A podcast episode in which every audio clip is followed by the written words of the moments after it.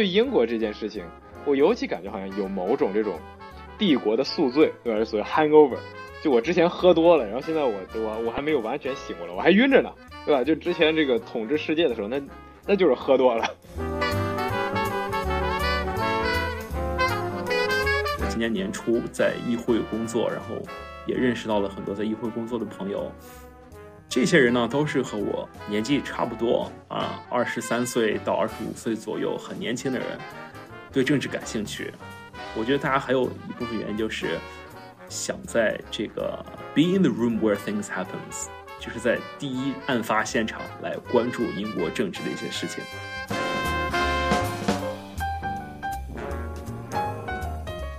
英国人和我们说的英语看起来是一个英语，其实它有很多 codes，对吧？因为你怎么去讲话，然后用什么词，然后去暗指什么，然后去这里面不，其实不是在筛你聪不聪明，是其实我觉得好多这种微妙的社会干预，它会它其实是在筛你的背景。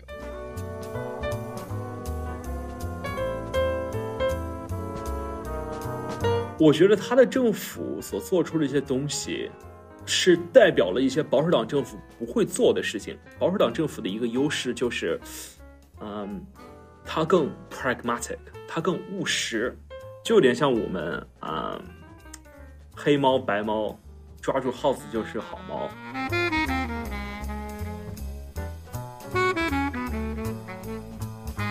他的失误就是他过于的意识形态化，他所追求的就是哦，I'm a libertarian。Economic libertarian，我要减税收，不论现在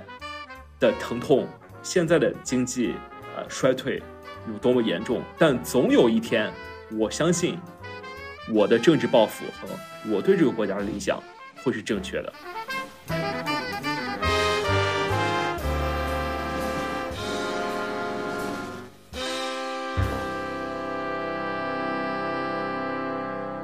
听众朋友们，大家好。欢迎大家再一次回到脆弱世界。我们这档播客在这和专家学者、青年领袖，然后各行各业厉害的人们一起去讨论如何让世界变得更好。然后我是主持人何流。然后我们今天特别特别高兴，请到了我之前在牛津的好朋友谢成凯。嗯，成凯，你要不要跟大家打个招呼？嗨，大家好，何流学长好。哎呀，很高兴能来到你的这个播客。我们在牛津是呃学弟学长，在清华，我现在清华苏世民书院读书，还是你的学弟，所以很开心能和你一起做这个节目。呃，千千万千万不要客气，我觉得现在这年头一个特别成功人士的一个标准套路，就是特别谦虚，特别特别客气，把自己身板放特低。但其实陈凯是我非常非常欣赏的一个人，他首先很厉害啊，呃。我们是牛津同学，然后都学都学政治学、经济学、哲学、P P。然后陈凯之前，呃，陈他应该是我认识的在这个英国政治圈混得最好的中国人。呃呃，在他很很小的时候，也很小的中学的时候，好像就在参与呃保守党青年青年参政的活动。然后在牛津大学的时候，又参与了这个呃保守党牛津大学的社团，然后做到。我记得是财长吧，Treasurer，然后，然后后来又去竞选这个牛津大学辩论社 Oxford Union 的主席，是这个 Oxford Union 历史上第一个呃来自中国的主席。呃，Oxford Union 大家可能没有概念啊，这个辩论社听起来像是一个什么小的学生社团。我觉得这应该是牛津这个地方文化、政治、呃社会的一个思想和聚会的高地。嗯，多少英国的前首相都是 Union 的主席，嗯，然后反正只要国际上有什么名人来牛津，呃，其被请到 Oxford Union 都是一个巨大的荣誉，嗯，所以陈凯在这里，我觉得在在一个算是这个白人白人精英社会顶层，呃，作为一个华裔亚裔。呃，男性呃，在这个地方当主席真的特别特别的不容易和难得。一会儿我们有机会可以专门聊聊这个。呃，我我自认为啊，我在同龄人里面，在身边的人里面，算是见名人见得多的。呃，过去做这个论坛呀，包括自己创业呀，然后在学校里的经历。但我觉得我身边好像应该只有陈凯比我见的名人多，呃，还这个他之前这个呃呃跟马英九、跟杨致远、跟李开复、跟白宫的顾问、牛津的校长、特立尼达和多巴哥的总统，什么 Jordan Peterson，什么 New York Times 这个 Thomas Friedman，什么自行车冠冠军卡文迪什，反正就是跟这种呃各种社会名流曾经都是都都是这个呃谈笑风生。我觉得这里面肯定有非常非常多的故事，然后又又参与建立这个呃中英关系委员会，又在英国国会去实习，又帮助保守党的高层去做竞选，然后现在回到北京，在这个清华大学苏州书院，我很难想象有另外一个人更适合聊呃英国政治，而且很难想象有一个更好的时间去聊这件事情，因为就在我们录播课之前的前两个小时还是前三个小时，英国首相 Liz Truss。辞职了，所以我觉得今天今天这个播客也让我特别特别的荣幸，有一个好的时机。我觉得发生这种事儿，我是一定会给陈凯发一个微信，然后说：“哎，姐们儿辞职了，这怎么回事啊？啊，这个这里面有什么故事？”我一定会我一定会找陈凯干这件事。所以今天正好录播客，我们就可以把这些事情都聊一聊。非常好，我觉得我们真的是天时地利人和，是一个非常巧的时间。啊，然后我觉得我所能接触到的很多名人、政治家、演艺界的，然后学者，都是这些很好的资源，让我觉得很幸运。然后这些资源都是一些啊一些体制啊或者一些平台，嗯，我才能获得的。然后我不论是对英国政治感兴趣，还是对辩论感兴趣，其实很多都是和我作为华人的身份啊有关系。啊，我从小是在山东青岛出生。然后十五岁的时候去到了英国留学啊，因为父母呢当时在去了英国工作，然后希望我能到英国去读书，是为了我的教育。但是我当时还记得，我十五岁的时候在中国刚结束了中考，觉得自己混的也挺好的呀，有很多的朋友。当时还其实不是很想去到国外。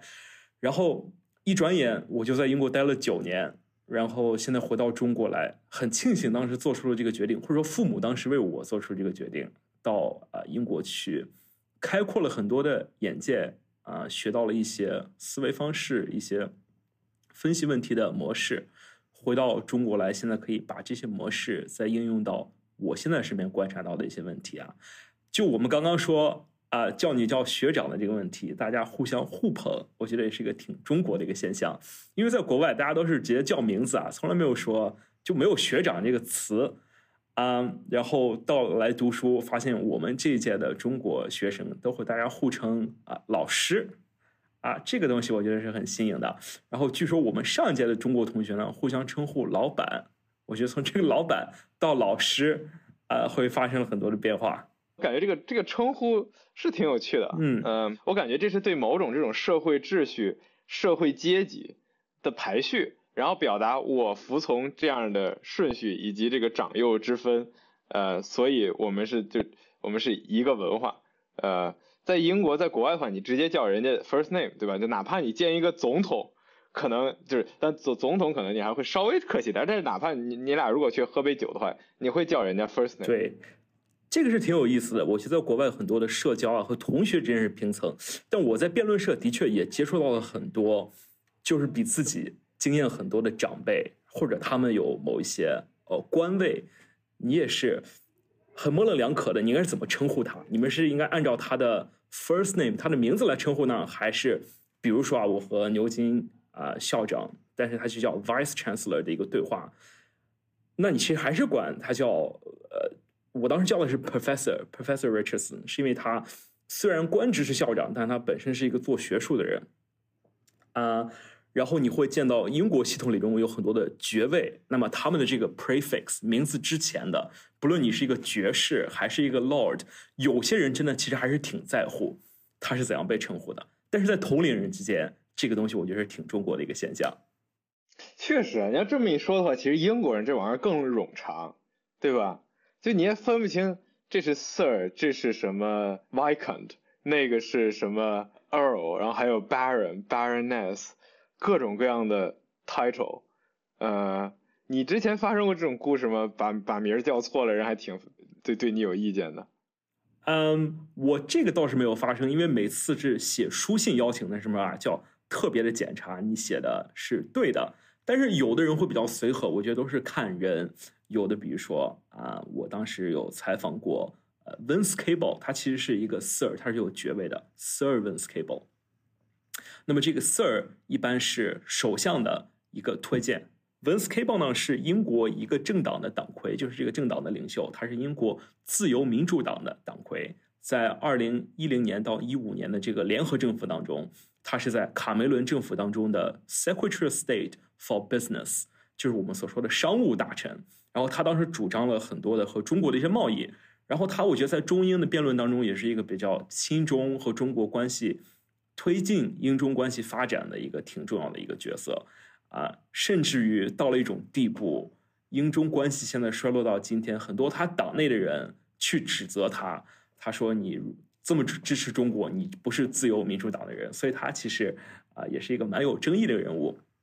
但是他因为他的政治贡献，既是英国一个大党派的党魁啊，又做了很多啊贸易上的贡献，所以他被称为 Sir 啊，我就管他叫 Sir Vince，因为这个 Sir 很有意思啊。不是像我们叫老师管 Mister，Mister 加的是你 family name，加的是你的姓，但是这个 Sir 加的是你的 first name，这个其实是很多学生啊在刚加入辩论社写这个邀请函的时候会犯的一个错误啊，他们会 Sir 然后加上他的 family name，其实这个是错的，你要管他叫 Sir Vince，而不是管他叫 Sir Cable，嗯，所以他就比较随和，他就是哦 call me Vince，对我觉得还是取决于人。也分人，我我我记得我第一年我大一的时候做那个牛津中国论坛，然后当时就当时当时我们请那个前英国驻中国的大使，那个叫 Sir Christopher Hum，然后当时我就不懂啊，我就我就我我就我就瞎写，然后最开始我我写那个 Sir Hum，就 Dear Sir Hum，他他的他不是那个姓是那个 Hum。然后，然后，然后我们邀请他说，请你来这个做演讲。然后我们有一个国际关系板块，然后大家讲讲这个中英关系的未来。然后哥们儿回了个邮件说他愿意来，但同时你就知道，就那种英国人，但那种有点有点小小的晦涩，他有点生气，但是他不能给你发脾气，所以他非常非常 subtle。然后他说这个，actually it's Sir Christopher。呃，而且他也没有说 call me Christopher，就是 it's Sir Christopher。嗯，OK。那他肯定他是很资深的外交官，很有这个经验，把这个事情说的非常的 diplomatic，非常的外交友好。这我感觉其实很多英国人还是挺在乎 title 的哈，就是你看每年女王要颁发爵位，或者什么议会要去要去报新的一年的 peerage。其实那东西也不给你赚钱，对吧？也不是也不是一年，但是它就是它就是某种地位的象征。好像英国人很讲究这个。对，我觉得在英国这大家都可能知道是老什么帝国主义国家，它的这个社会阶级非常的根深蒂固啊。于是大家会觉得有一个头衔是从一个平民到上层社会的一个晋升，每年呢会有一次啊还是两次。啊，君主啊，当时现在是是女王，现在是国王了。国王会有这个权利来去给予这些奖章，特别复杂，有 OBE，有 CBE。比如说 OBE 指的是呃 Order of the British Empire，是一个很老牌的，还是一个很帝国主义的一个东西啊。其实就好像我们 国内给劳模一个奖章一样，其实它的认可意义是一样的。但是在英国，人们把这个东西。经常挂到自己名字后面，很多人啊得了这个奖章之后，重新印自己的名片，改自己的这个什么领英的领英的主页，还真的是有这样的。现在很多的政治家啊，谈到政治，就是因为英国在过去一年当中经历了政治上很多的风波啊，有很多的政治家的位置都变了，不论是财相还是内政大臣，有些人他们还真的是领英上的社交能手，他们新晋升了职位之后，会在第一时间想把自己领英上的。啊，工作经历给改变掉，他们其实还挺注重外界是如何看待他们的。是在我看来，我甚至觉得这是有一点，我不知道你会怎么理解这个现象。就当然就是人可能总是想完成阶级跨越，总是想比别人强一点，比周围人强一点，显示自己好像比别人高一等。但对英国这件事情，我尤其感觉好像有某种这种帝国的宿醉，对吧？所谓 hangover。就我之前喝多了，然后现在我我我还没有完全醒过来，我还晕着呢，对吧？就之前之前这个统治世界的时候，那那就是喝多了，呃，然后现在现在还在慢慢苏醒，回归常态，知道自己要怎么和世界去对待，对对对待世界，但同时又抱有极大的野心，就哎呀，我祖上富过，过去全世界人都归我管，我还想享有那种权力的感觉、欲望的感觉，全世界都听我号召，我是我是世界中心的感觉，但没有办法，怎么办？就给大家封几个头衔，啊？你是这个 Order of British Empire 啊，这个帝国帝国还看重我的价值，它也不是真的是帝国，as in。我们要去扩张，我们要去争呃掠夺，去去去这个打仗，但就是他还能回想到当年光荣的日子，然后我还是那一部分的人。我觉得很多的确是这种怀旧感啊，但是这种怀旧感，我觉得会在二零一六年，不论是脱欧的时刻，如果不是脱欧的话，从今年来讲的话，我觉得绝对是一个分节点啊，不论是。今年英国从世界第五大经济体落后于印度，衰落到第六大经济体，啊，还是最近这一个月，嗯，IMF 国际货币组织跟英国说你的这个经济管理的有问题。对英国来看，这个是非常嗯羞耻的，真的是很多英国朋友跟我说，is really embarrassing that we've been told off by the IMF，因为在他们的观点当中，这种国家应该是被被。国际货币组织告诉他，你做错了，应该是等于世界上第三世界国家。对英国人来讲，他们是接受不了这个东西的。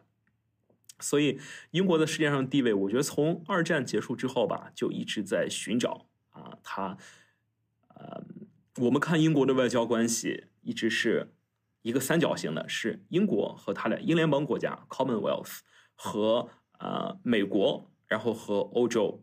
然后他其实一直在这三个。方位之间徘徊啊，他有的时候靠自己的英联邦国家亲近一些，有的时候跟欧盟亲近一些。是他七零年的时候加入欧盟，再到现在离开欧盟，觉得想和美国更亲近一些，就是他完全没有在主导这个关系，而是说在在寻找谁是自己的战友。然后我其实当时的呃，对于脱欧的一个想法就是，我觉得啊，英国想成为这个。Global Britain 是现在英国的政治口号，全球啊大英国，我觉得它可以有全球领导力，但我觉得它的全球领导力就是要打破我们所说的这个语境，就是它跟美国更亲近还是跟欧洲更亲近一些？我觉得它可以啊和中国建立一个更好的关系，因为我们都知道中国在崛起，然后中国是在国际社会当中不可缺少的一个角色。那么英国创立了这些很多国际游戏的规则。它可以帮助中国进入到这个环境当中，然后成为中美关系的一个 power broker，好像就是一个呃 mediator 或者一个呃在中间者的一个角色。但我其实挺失望的，我觉得英国没有扮演到这个角色。Yeah，我感觉好多个地方好像现在都有点想做这种这种角色，就这种中中间地带。我觉得英国想做，德国想做，然后欧盟整体我觉得。很想做，然后我之前也也见过一些东欧国家的东欧国家来自爱沙尼亚的这种富豪呀什么的，我觉得好像大家都看到中美关系不好，呃，中间需要桥梁，但同时你说是一个什么样的桥梁才是个有效的桥梁？这个是很好的问题，就是这还是看呃我们国际关系这个大国政治。呃，great power competition 是你是有哪些资历才能去干涉这两个大国之间的绝对实力？绝对实力，我们讲的是经济实力，还有军事实力。我觉得英国英国的一个很独特的位置，是因为它建立了很多当时国际体系，不论是金融还是政治的游戏规则。啊，但我觉得英国的政治家其实不够勇敢，不够有魄力啊。或者对他们来讲是一个很难的事情，因为他们考虑的并不是我如果是一个啊外交官，或者如果我一个是一个政治学者来重新设计全球的分布会怎样做，而他们更多的是遇到了很多现实的 constraint，现实对他们的一些局限性，他们要考虑，如果我对中国的观点是这样的，我在我的党内会不会受欢迎，或者我党内的人会不会反对我？所以是一个呃平衡的跷跷板的一个一个一个情况。嗯，这个我也一直很好奇，因为你从其实你从十八岁的甚至更早啊，就在这种英国政治圈混，对吧？你第你第一次见首相是啥时候？应该也就十八岁吧？呃，我第一次见的首相还真是想想啊，现在是特别是 Liz Truss 下台之后，我说啊，我来到英国这么多年，见了已经有四个不同的保守党首相了。我是一三年到的英国啊，然后我觉得我第一个见的首相还就是应该是啊 David Cameron 啊，因为我们后来还变成了校友，是在同一个牛津的学院读的书。然后我记得大一的时候，他回到了学校，专门做了一个讲座，啊，但的确在此之前，作为保守党党员，参加了一些党内的活动，也有接触过。那时候就是他是在任的首相，啊，我觉得对英国这个政治啊，为什么会感兴趣？因为很多人会问到啊，你是一个中国人，然后到英国读书，为什么会对政治感兴趣？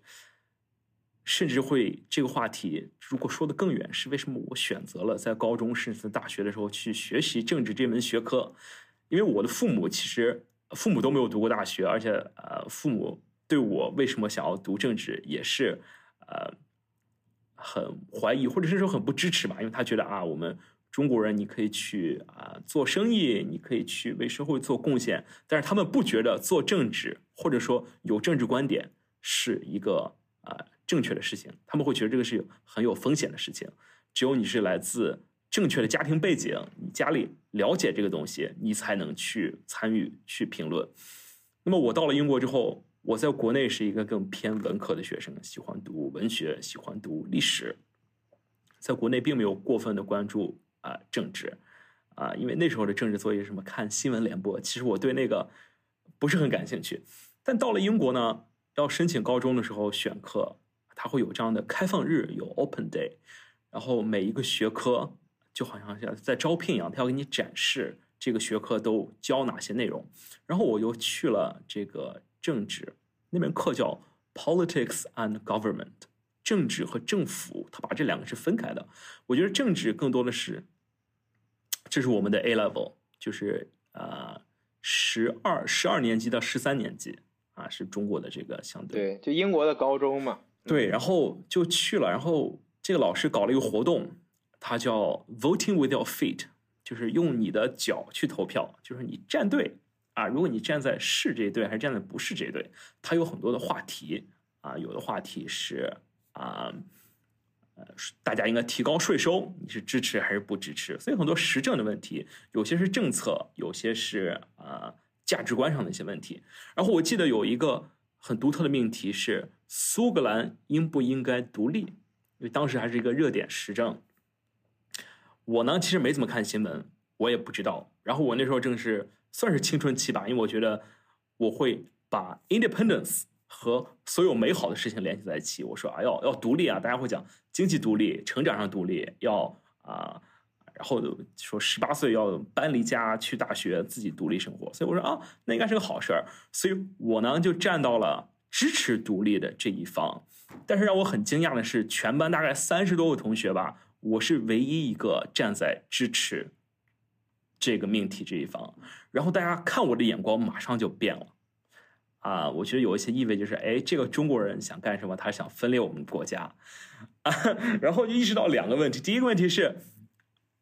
对于时政问题，如果你不了解啊，你就不能瞎说。所以，你如果要承认你的观点是什么，你要为这个东西负责任，你要有证据来支持你的论点，支持你的观点。所以那时候就激励我啊，我一定要把这东西学明白，我才能发表我的观点。第二个事情，啊，是有一点 contrarian view，就是说，如果你的观点和别人不一样，你会得到很多的注意力。然后这个其实我受影响很深，因为。大家知道，国外的学习环境我们会叫比较白左或者比较 progressive 比较先进。大家都说，哦，我支持这个左派，是因为他们注重 social justice，呃，social democracy。而右派的人都是啊有钱人，他们都是 racist，啊，他们都是各种歧视，啊，都是资本主义家。但是我们班上就有一个同学，啊，他很小就相信保守主义。啊，然后我也就是因为和他成为朋友，才了解了很多英国政治的不同的政党。然后我发现，英国所谓的这个保守主义，其实和中国的很多传统价值观挺像的。不论是家庭为核心为主的价值观，不论是孝敬你的父母、成立一个家庭、家庭是社会当中的一个小单元，这个小单元可以给社会贡献力量，还是啊 work ethics，就是说我们对于工作的一些态度。如果我们努力工作，创造自己的价值，在税收方面，我们应该获得尽多的自己劳动的果实，而并不是把这个东西交给政府，然后让政府啊无责任的去花我们纳税人的钱。所以，就那个时候是对英国政治感兴趣。然后你可以想象，在英国啊，右翼政党保守党，同时还是执政党，有一个年轻的中国面孔。这个党派啊，我跟你讲，他的一个典型的形象 stereotype 就是呃，white male and stale，就是说他们是白人啊，男人还都是老人。所以找到一个像我这样年轻的又是亚洲面孔的，是很稀缺。他们都是我这种都是属于。要推到前排，如果要我拍照机会，要推到前排的，啊，所以是一个挺独特的经历。是啊，因为就你刚才说的 contrarian view 嘛，就这种有点不同寻常，有的时候有点呃，就真的跟大家呃常规认知不一样的观点。那我觉得你选择保守党，一定程度上，在我看来啊，也有点不太寻常的的的状态，对吧？因为你应该你的中学应该不是那种伊顿哈罗这种公学。然后你还是个移民，对啊，然后你还是个亚洲人，而且就是你的父母，呃，还没还没有上过大学，来来英国打工，这这个和保守党的典型的形象很不同。那就如果让我去去猜，就如果你给我一个这样的 profile，然后我去猜，哎，那这个人应该是是一个工党的支持者，但是你选择了保守党，你觉得这背后是为什么呢？我觉得这和我当时那个经历，作为唯一一个站到支持苏格兰独立的呃事情有关系。就是 being contrarian，如果你有一个不同的观点，它会让你得到很多的关注，啊，让我意识到了做和别人不一样的事情，啊，你往往可能会得到更好的效果，啊，但是同时要有做这个少数者的决心和一些准备。嗯，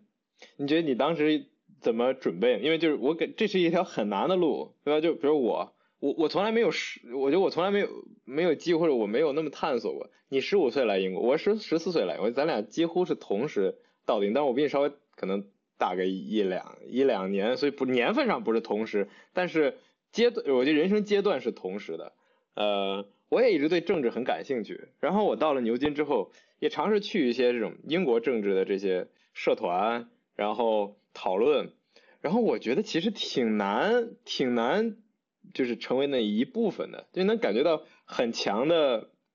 呃传统的力量。呃，英国人和我们说的英语看起来是一个英语，其实它有很多 codes，对吧？因为你怎么去讲话，然后用什么词，然后去暗指什么，然后去这里面不，其实不是在筛你聪不聪明，是其实我觉得好多这种微妙的社会干预，它会它其实是在筛你的背景。嗯，那你是怎么去？去在这个这种环境里面，这种古老而甚至有一点腐朽，然后充满着自己文化的那种特征和怪异的地方的这样一个，在在我我不知道是你会不会这样描述这种保守党内部英国政坛的文化，在我看来就就有点这种情况。我现在大概能看明白，但是让我去干，我觉得还很远。我不知道你你你是怎么样去在这个中间去去做辗转腾挪。对，这是一个很好的问题。我觉得，呃，不同的政治观点，它都有一些 symbolism，就是说，不论是语言上的、表达上的，就是有一种认同感。但是当时对我来讲，嗯，对某一个政治感兴趣，然后有自己的观点，也是寻找同行者很好的一个方法，是一个社交上的，呃，我觉得很有收益的一个过程。就如果你先把你自己的观点放出来，你就可以吸引到。和你观点相同的人，然后你们就更容易成为朋友，啊，我记得当时在高中的时候是当地保守党的议员，然后我们每周六会有啊上门拜票这个行为，叫做 canvassing，不论有没有竞选要来，大概每周六都会有一个团队出去，等于是这个党派的志愿者会每家每户的敲门，问啊你现在有什么啊？生活有什么困难？你对现在的政治局势有什么看法？当然，你要先说啊，我是谢成凯，我是啊保守党的志愿者，然后我今天来敲门是为了当地的这个 candidate 这个候选人，想问一问你的看法，然后我们把你的意见反馈到我们当地党派的候选人，是一个非常好和啊当地人开始对话的一个过程，嗯，既让你认识到了。不同社会阶层人们的生活方式，比如说，如果我每周六早晨十点去，大家在家里干什么？一般都是在吃早午餐。和下午去，他们在干什么？看看他们的生活活这个活动会很有意思。是谁在家工作？是谁啊在洗车？还是啊家里有朋友来，有亲人来？对，是对英国社会生活的一个很好的认识，同时也认识了很多。啊，这个当地的保守党志愿者，那么这些志愿者像我说的，年轻人反而少，但很多的是啊中年人啊中年的商人，很多的老年人都有很丰富的社会阅历，去跟他们交谈，去讨论他们是如何加入保守党，他们如何去建设自己政治观点的，对自己反而有一种像是一种 echo chamber，有一种更加增强自己对这个党的。啊，认识，然后也完善了自己对他这些观点的信服还是不信服。当时我觉得我到英国这个时间，说是卡梅伦联合政府，他的有一个愿景啊，他叫 Big Society。他说一个国家应该是一个大社会，那么大社会应该包含啊少数族裔和弱势群体。我其实当时对他这个愿景其实还很很就是。很崇拜，很欣慰。我觉得是，啊，这就是现代英国来自不同国家的移民觉得自己都有一个位置。当然，很多人会非常的 cynical，比较嗯，去去考虑，呃，首相这么说，他是一个政治口号呢，还是他真正相信他在做这些事情？但我觉得，在政治当中，最重要的是，呃，get things done。啊，我觉得在英国，在过去几年，啊，是被验证、是被证明是很重要的。就是不论你说什么东西，你真的是要 deliver，你要给，嗯，兑现自己的承诺，然后人们才会满意。不然的话，你会看到很多的呃民众是不满意的。Yeah，就这个卡卡梅伦，其实我觉得卡梅伦在我的这种政治意识的启蒙上，还是扮演很关键的作用。他他是我刚来英国的时候。这个他他是他是首相嘛，然后那会儿我也不懂，我也不知道该看什么。别人告诉我每天晚上 BBC 有新闻，对吧？我们每天晚上十点钟睡觉之前打开电脑，然后看 BBC，然后每天反正都会看到卡梅伦当天的工作，然后看完 BBC News，然后打开那个 BBC Two，呃，看那个 Newsnight。那 Newsnight 是一档这种实时评论节目嘛，呃，有我觉得有点像是。焦点访谈，你可以把它大概理理解为英国的新闻联播播完播焦点访谈，对吧？但是就这个这个焦点访谈，呃，主要就是 BBC 的记者去骂政治家，然后这些政治家然后在在公众面前去 defend 自己，啊呃，当然这个主持人也比较有名了，Jeremy Paxman 啊，曾经曾经把这个呃 Michael Howard 这个呃保守党的主席。呃，同一个问题问了问了这个十二十二十遍二十一遍，因为那个人就这这这翻来覆去不回答问题，所以 Jeremy Paxman 就问一个问题，就 Did you threaten to overrule him？我还记我还记就他一个问题问了二十多遍，然后这哥们儿的职业生涯直接终结了，就这就这样的节目，然后然后每周三有这个首相的辩论，首首相首相在议会接受整个议会的质询，然后看反对派真的就是把。这我觉得真的那那那种那种高压的情况下，然后全国是全世界都看着你，然后反对派一个一个去质问你，你这件事情没做，那件事情没做，这件事情呃和你之前说的不一样，那件事情这个这什么呃呃什么失业率啊，什么增长呀，然后对于医疗系统的看法呀，我觉得这这一整套东西都是在我呃好像还很成长的一个关键时期，所谓 formative years，然后当时。卡梅伦是首相，所以我觉得他对我的影响还是挺深远的。但同时，因为他当时的这个这个这个内政大臣是 Theresa May 嘛，后来后来也是首相。我觉得他当时其实对移民不是很友好哎，呃呃，学生毕业之后的签证也开始限制。然后我觉得那会儿可能也要回应什么英国保守党右翼来来来自保守党右翼的这个压力。我觉得他们那会儿好像对移民是有有有某种反转。嗯，其实我们要首先看他是怎样当上首相的。他这个背景，他是在两千零五年的时候，呃，在很年轻的时候成为了保守党的党魁。然后那时候保守党是在野党，当时工党还是在位的，是布莱尔。然后布莱尔后来把他的这个呃首相的位置交给了他的财相，呃，Gordon Brown 布朗。然后当卡梅伦和布朗在竞选的时候，他们的形象是非常对比性很强的。呃，布朗是苏格兰人，有很强的信仰，从小就是在一个 trade union 的家庭，在工会的家庭，呃，很相信他相信的东西，就是工党的意义、社会主义的一些观点，啊，而且是有一种宗教色彩的。但是卡梅伦呢，就更现代一些，卡梅伦更年轻啊，更有活力。然后他啊，本科读的和我们是一个专业啊，也是牛津读的 PPE，所以就是碰到什么问题都可以扯上两句，啊，当时啊，没有人会觉得保守党会会赢那个竞选，但是他呃得到了 majority，虽然不能够直接形成政府，但他是超过了，他得到的票数是比工党多的，所以他有机会成立一个联合政府。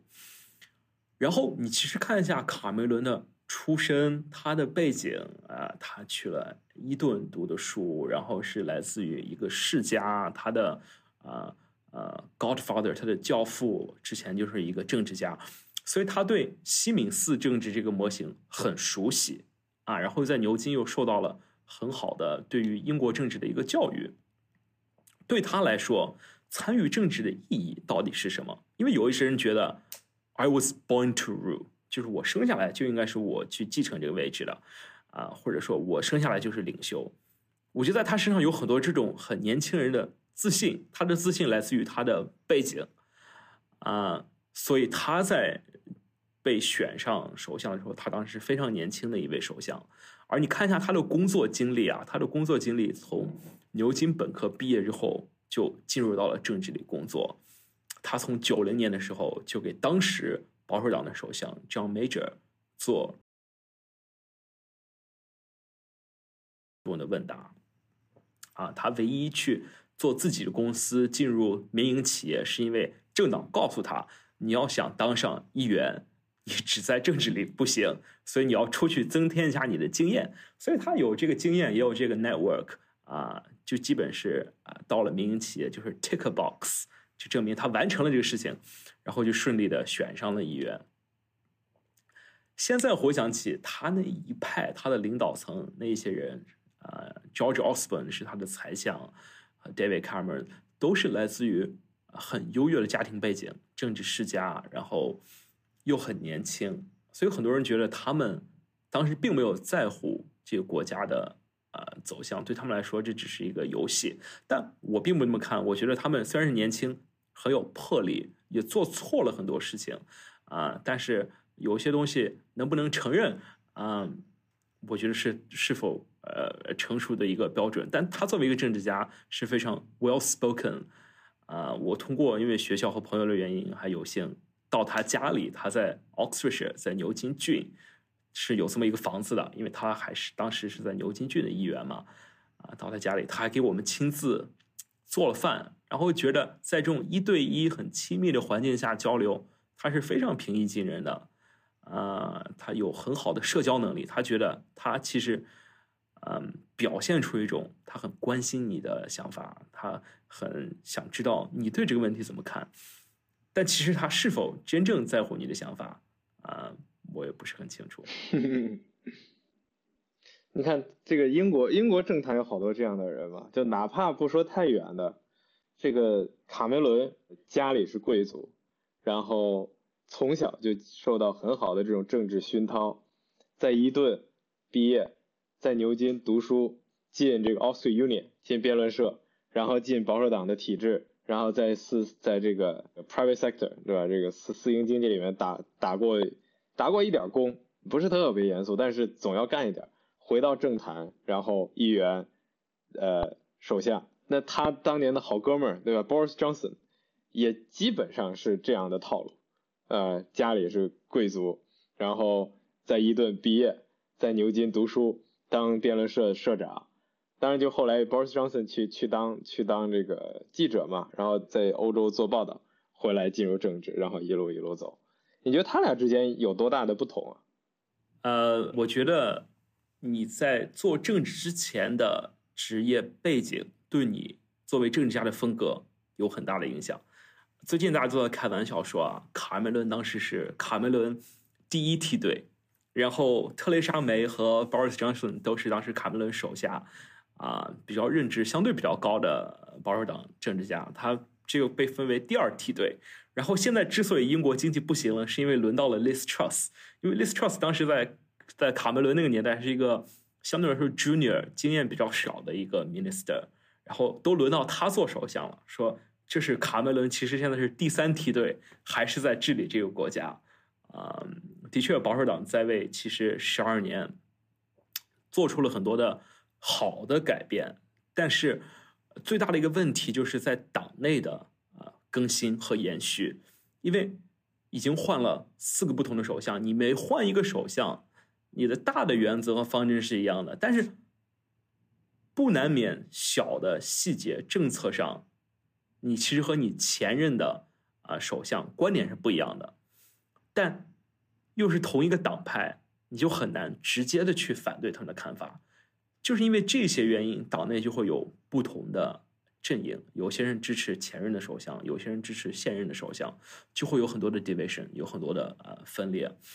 啊，为什么我说你在进入政治之前的职业经历和你政治的风格有关系呢？我觉得像呃 Boris 还有 Michael Gove 这些政治家，他们之前都是做记者的。记者很会知道如何去造势，如何去 create headlines，嗯，他们就呃会做一些更 flashy，做一些更吸引人眼球的呃政策。而你像呃卡梅伦之前都是在政治界啊，所以他做这些东西可能是政治上比较聪明啊的一些，不论是立法呀，还是一些党派之间的关系啊。啊，但很多人说他是聪明反被聪明误，他政治上想很聪明，解决党内内争的一个问题，就是来呃介绍二零一六年的欧盟公投，因为很多人觉得，呃英国这个民主并不适合于公投啊，但很多人会指责卡梅伦之所以要进行这个公投，是为了去满足他们保守党内一些。极右的一些呃政治家，因为他们觉得，呃，they wanted this debate for a long time，然后再给他的呃政府制造了很多麻烦，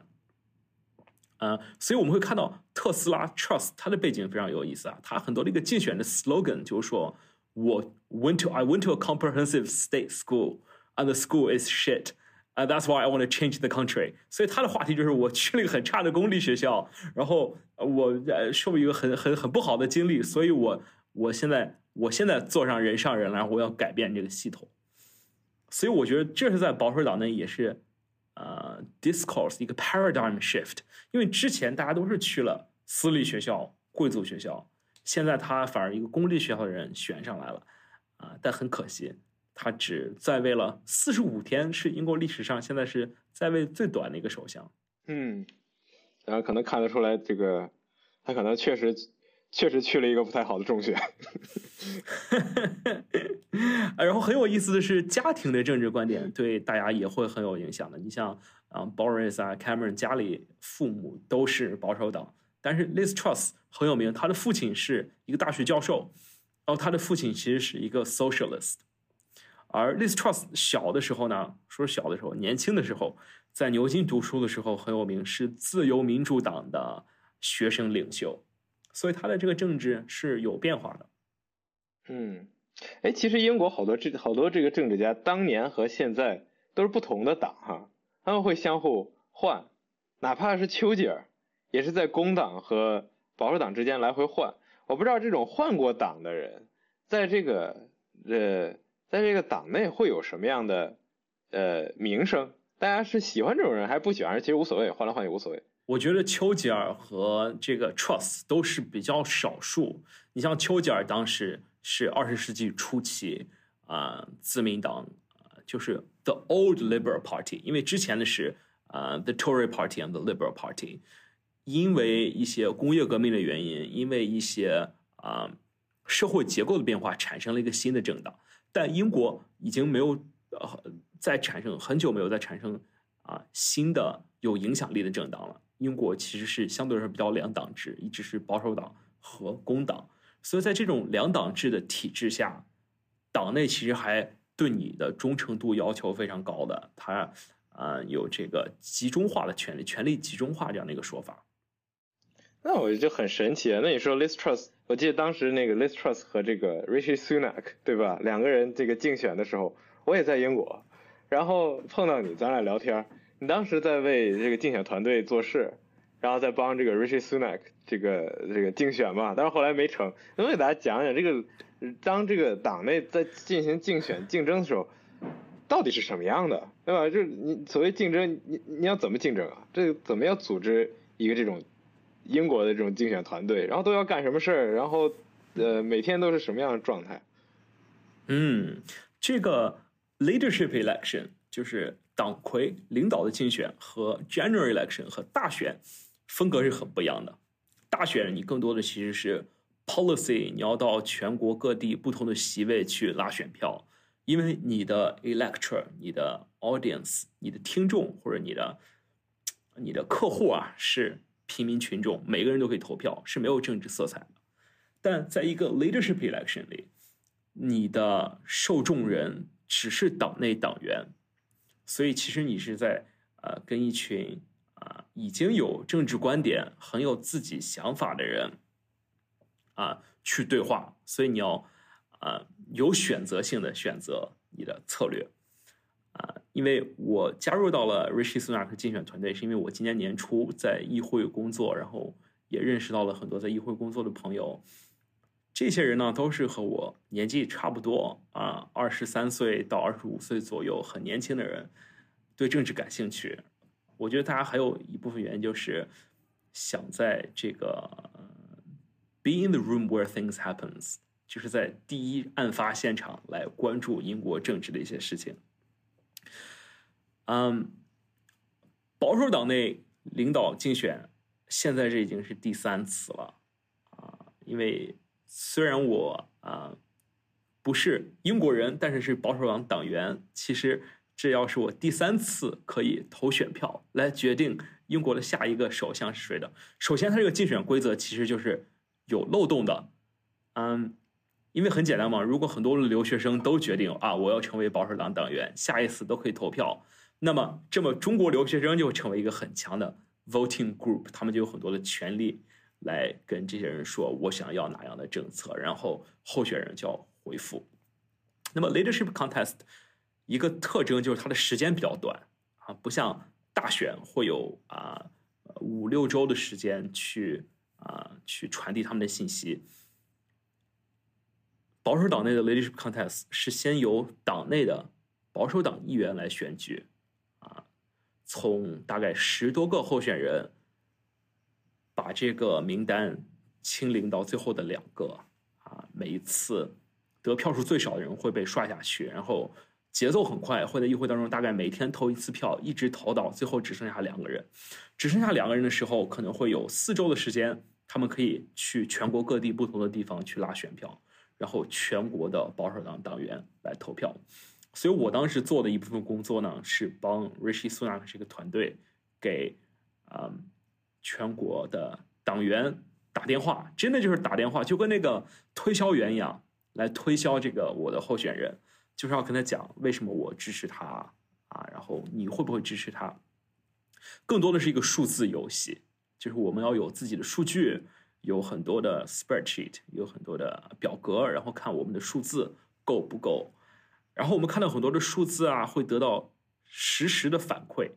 因为在这个过程当中，有很多电视媒体会组织电视辩论，然后就会听到啊同一个党派内的党员对这些电视辩论的回馈，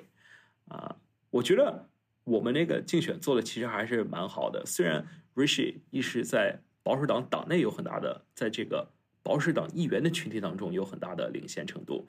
但是在选民当中。啊很疑惑为什么他没有很受欢迎，大家反而支持 Liz Truss，是因为有这样的一个说法，说普通的保守党党员更偏右一些，就是他这个 grassroots 草根群众，他们更右翼啊，他们会有一些更极端的想法，所以才会选上了 Liz Truss。其实这个过程就很有趣啊，就是因为你其实最开始可能有有一堆候选人，然后可能七八个、八九个，然后慢慢每一轮筛筛筛，最后筛到两个。但是你在最开始选，就是从八个到两个这个阶段的时候，是议员去投票，然后只有到最后两个人的时候，才是所有党员去投票。所以就是你最终这两个候选人，首先是议员喜欢的，呃。然后才会交给呃这个党员们去去选，那很可能就是如果你最开始就让大家去选呢，大家不会不不会不会把 Rishi Sunak 留到最后，但是他最后还是留到最后了。对，这就是这个过程，我觉得是一个 hybrid 相结合的过程。第一部分为什么是保守党党内党员来选择呢？是因为他觉得他在某种程度上和他工作过，是一个在一个政治家的角度上工作过。你说议员对吧？议员来选择。议员对议员来选择是是因为他们可能在和他共事一起共事过，然后知道他的政治能力。但当草根的党员来选的时候呢，大家更多看他的是演讲能力，看他的表达能力，然后看他的意识形态和自己的意识形态是不是符合。嗯，保守党的这个竞争的确是很残酷的。然后还有一个很有意思的说法，就是说开始这个竞选的人就是。Whoever triggers the contest，有这样的一个说法，说 Who wears the dagger never wears the crown，就是说捅匕首在背后捅首相一刀的人，永远不会成为最后戴王冠的人。嗯，有一些很多的历史案例证明这个是正确的。就不论你的这个首相做的有多差，你不能成为第一个指责他的人。如果你成为第一个指责他的人，就证明你迫不及待想要取代他，而这种。没有耐性会有一个代价的。那么在今年的这个过程当中，很多人会觉得 Rishi Sunak 辞职辞去他财相的这个职位，就是背后捅刀的这样一个说法。真的是在电话沟通的时候，很多人会觉得，很多人会直接就是说他哦，he's a traitor，他是一个背叛党的人。嗯，所以这个感情色彩还是很很重的。很多的党员。他并不知道议会里发生的事情是怎样的，他没有保守党议员的这些视角，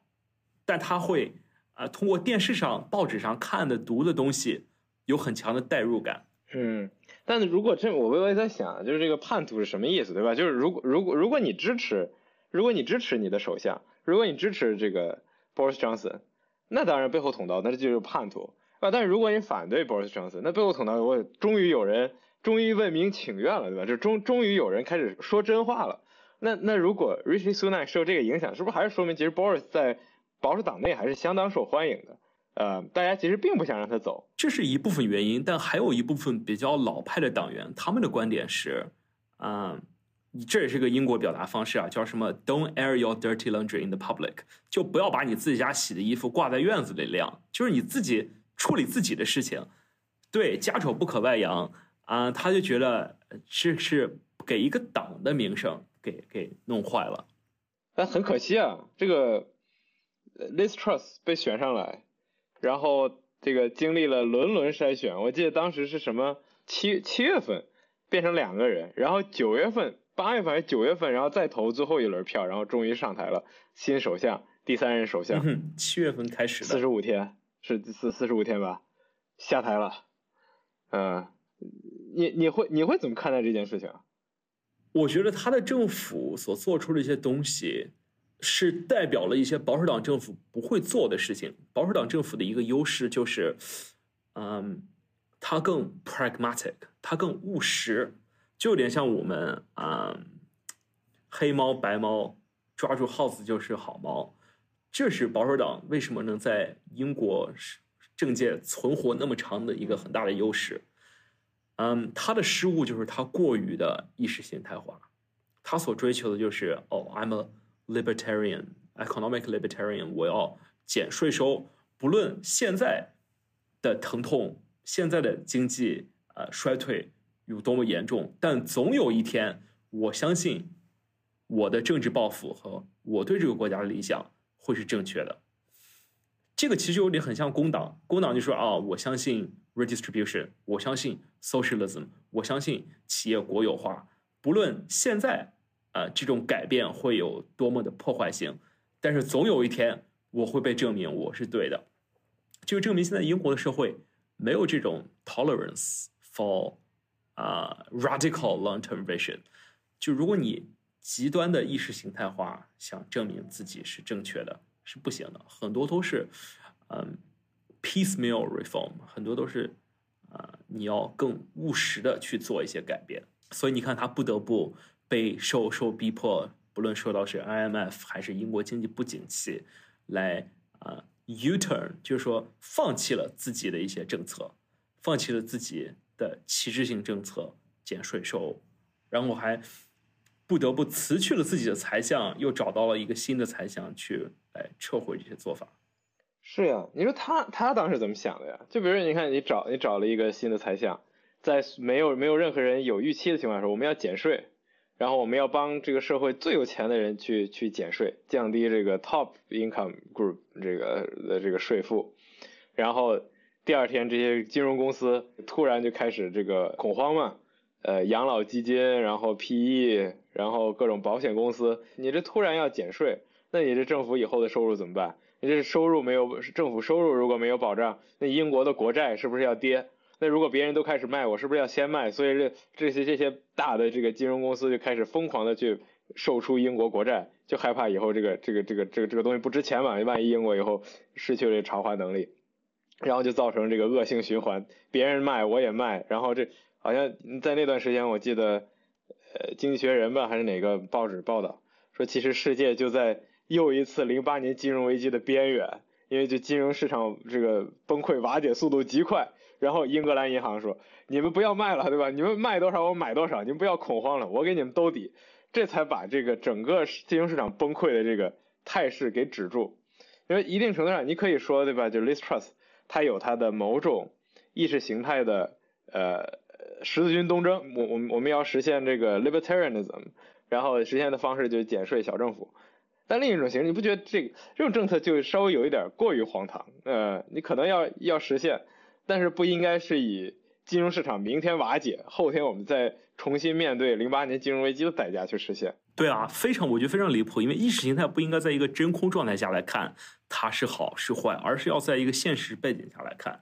那么，任何学过一些经济的人就证明，在现在这个经济环境下，全球通货膨胀啊，你就不应该去通过 fiscal policy 来减少呃税收，让国家负担更更多的钱。嗯，但我觉得，之所以走到今天这一步，是和保守党内部选领袖这个过程有很大关系的。因为当你选领袖的时候，你要给你投票的人决定你能不能当上首相的人。他们的观点，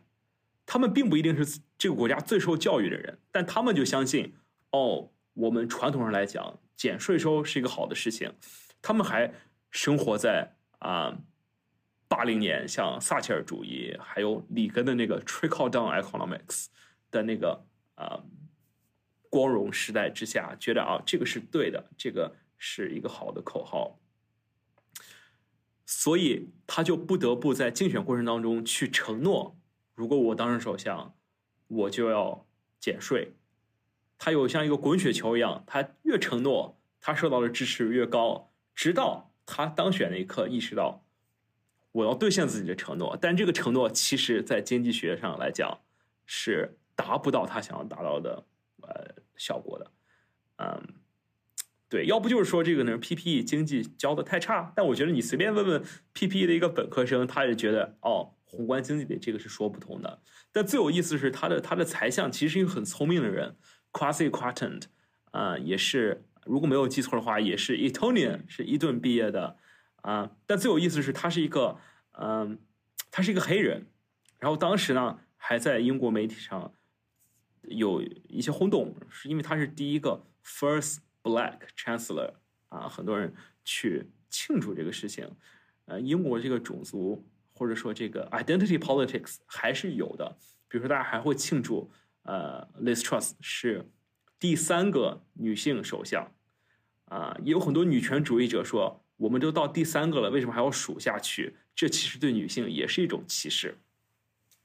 啊，不过说到这儿又跑题了，就说这个他这第一个财相其实很聪明的。英国有一个很出名的电视节目叫做 University，呃，What is University Challenge？啊，有点像国内的一站到底，但其实是比一站到底要难十倍。问的都是一些很呃很硬核的学术问题，同时也是被之前我们提到那个 Jeremy Paxman 啊这个电视主播者来主持的。呃，一般的团队呢是虽然说是大学挑战，基本上都是牛津、剑桥的不同的学院是代表队来参加。当时那个财相他年轻的时候就参加过这个项目，很聪明的一个人。同时，也是在剑桥读了经济的 PhD，啊，所以他其实是应该是有学术背景，对经济也理解的，啊，但不知道为什么这两个人组合到了一起，就把英国的经济搞成这样。是的，在我看来非常神奇。这个我记得他是哈佛肯尼迪政府学院读的硕士，然后剑桥读的经济史的博士。那你读经济史，肯定就对。这种世界经济发展经历过多什么阶段，有深刻的认识，那？不是说不是说你就懂经济学，可能这经济史和、经济学中间还有一定的 gap。但是如果我们看前面财长的经历，没有没有没有太多人是比他更懂经济的。你如果想卡梅伦的这个财长 George Osborne，那是个学历史的啊，那那可能更学那离经济更远了。然后你要说那个可能是 PPE 这个经济学教的不好，那 Rishi Sunak 也是学 PPE 的，跟跟这个 Liz Truss 对于这个税收的观点是吧，完全不一样。嗯，所以我感觉这个里面是不是有某种机制问题？比如说，呃，是不是有呃 identity politics，就是身份政治靠前，然后呃这个这个实质性的这种政策靠后的问题？你像 Liz Truss 是女性，Quasi q u a t e n 是黑人。呃，那这些对于保守党来说都是今天很好的呃所谓这个 selling point，对吧？要跟公众说，我是一个多元的政党，我是一个代表未来的政党，我是一个和过去不一样，我我有自我革新，我有自我反思的政党。但在这过程中，有没有牺牲掉它的政策的质量？我觉得在保守党这个问题当中，呃，肯定是一个考虑的元素。但我觉得保守党党内还是挺呃那么举贤制啊，meritocratic。啊的一个一个政党，是因为其实 Liz Truss 和 Kwasi Kwarteng 在同时进入议会的时候，就是政治上的战友，他们同时一起写过书，他们的政治观点其实是比较一致的。当你成为首相之后，你可指派的内阁是自己有很大权力，你可以呃成为那种找一群支持自己的人做自己内阁大臣的首相。Liz Truss 其实就是这样的。他指派的这些人都是对他呃很崇拜、认可他的观点，也可以嗯，比如说像卡梅伦的挑战，就是他当时有两个政党，一个是自由民主党，一个是保守党，所以他的那个一定是要是平衡型的，就并不能都是觉得他对，一定要有反对声音的，所以技巧也不一样啊。我觉得英国政策当中，英国历史政治传统当中最好的一个优点。就是呃，这个 cabinet system 内阁系统，这个内阁系统就和我们之前说家丑不可外扬，就是所有的讨论你可以有政治分歧，你可以不认同你首相的观点，但这个东西都是要在关上门之后，我们一群人才可以讨论的东西。而它最大的一个原则叫说，呃，collective ministerial responsibility，一个集体大臣的一个责任，就是如果你是这个政府当中的一员。你离开这个门不论你多不赞同首相的观点，你要去维护他的观点。所有的辩论应该是关上门之后来讨论的。所以我觉得英国政府变得更 populist，他对经济的一些 mismanagement 是当内阁变成了一个回音阁，大家都是支持首相的观点，没有人来挑战他。是啊，你说内阁有这样的制度，其实理论上讲，内阁内部应该是可以充分发言的。但听起来你是觉得，可能在 Liz Truss 这样的呃内阁之内，大家没有得到充分的发言，因为就是可能很多人并不会同意他的观点，但是在对外还是要去维护，但是最终可能维护不，实在维护不了了就辞职，对吧？像昨天那个内内政大臣就辞职了，然后写了一封辞职信。我觉得里面就很明显说，我们我们遇到问题不能假装它不存在，呃，其实就矛头直指这个首相。那你觉得为什么？为什么他这种政策会得不到这充分的讨论？对，我觉得先插一句啊，这个读辞职信，我觉得也是一个艺术啊，因为不同人在辞职信里，有的人会鞠躬尽瘁，有的人会啊吐槽啊。当他的这个财相被辞职的时候，我觉得对对这个 quasi quartant，。呃，是挺耻辱的，是一个时刻，因为他当时是在华盛顿和 IMF 在讨论，如何解决英国金融危机，然后他是被临时从美国被拉回来的，然后拉回来的时候，在路上受媒体采访，大家都觉得，哦，你看你首相，你的经济政策搞砸了，你会不会辞职啊？你会不会还在位啊？他很自信的说，他说下个月这个时候我还会是宰相，结果一被拉回到英国。就被首相炒了鱿鱼，然后他写的这个辞职信呢，写的很真诚，但是字字句句其实把矛头指向了首相。他说：“Your vision for the country, your success, 啊，your mandate。”就是说，其实你辞走了我没有关系。他最后结尾的一句话说的是：“I believe in your vision for the country, and I wish you well。”就是说，你的这个对于这个国家的前景。其实暗中里说的就是，哦，你辞了我，其实并不解决问题，真正问题是你的政策方针出了问题，把矛头其实还倒扣在了首相头上。那么回到刚刚你之前这个问题，说为什么没有得到充分的讨论，是因为他在选择组建内阁的时候，选择了一些支持他啊支持他的人，而并不愿意，并没有这种能力站出来反对他的。我觉得是。呃，一个政治上选择的错误。嗯，那你看，你之前你之前在这个 Liz Trust 的对手 Rishi Sunak 的团队工作，你觉得如果当初比如说 Liz Trust 决定 Rishi 你很有能力，你来当我的财长，这个局面会变得更好吗？嗯，当时 Liz Trust 在竞选的时候是有是有在公开说啊，如果我当上首相，我会。offer Rishi 呃 a senior government post，说我给 Rishi 一个工作，而 Rishi 当时就是嗯没有接这个枪，我觉得很多东西是他在竞选当中的一个手段，觉得他是啊我可以成为一个统一型的领袖。其实现实是在 l i s Trust 政府当中，所有帮过 Rishi campaign 的或者 Rishi 竞选团队当中的核心人物，没有一个得到了啊 senior government position。那么这个就非常的啊 risky，非常的危险，是因为有你知道在议会当中保守党议员很多人都支持了 Rishi，但是你并没有给他们这样一个 faction，他们这一个一个小团队任何的认可，就是你自行的把保守党啊的这个党内分裂成两部分了。嗯，当然就是 Liz Truss 一方面。把把自己的财长开掉了，呃，让可能就对我觉得对对公众来说，他显得就很没有领导力嘛，对吧？哦，你这出了事儿，然后呃，然后然后然后你就把手下给辞了，就是这这是他的问题，嗯，这经经济问题你找他，谁叫他非要这个减税？明明那是你当初的政纲，呃，那你哪怕没有直接去公布，那你也是领导责任，那又换了一个，对吧？Jeremy Hunt，我觉得也是。英国政坛的老油条，他我记得他也是 PPE 对吧？他读的是历史，不过还都是还都是牛津的人。这英国政治很独特的一个现象，就是我不理解为什么，嗯，从 Post War 从二战之后啊，所有读过大学的首相，除了一个啊是去了爱丁堡是 Gordon Brown，剩下所有人都是从牛津毕业的。嗯，我想不到在世界上任何一个国家某一所学府。对政治上有这么绝对的控制和绝对的影响。Yeah，那巴黎呃法国吧，法国这个 Sciences Po 那个巴巴政可能也也有挺挺强的。但是他们的体制，法国的体制是你要成为一个公务员，然后你一层层干上去。但英国其实并不一样，英国的我觉得公务员和政治家，呃是两个非常就是井水不犯河水的一个系统，非常独立的。嗯。对，很我觉得牛津大学对于英国政坛的把持又是一个挺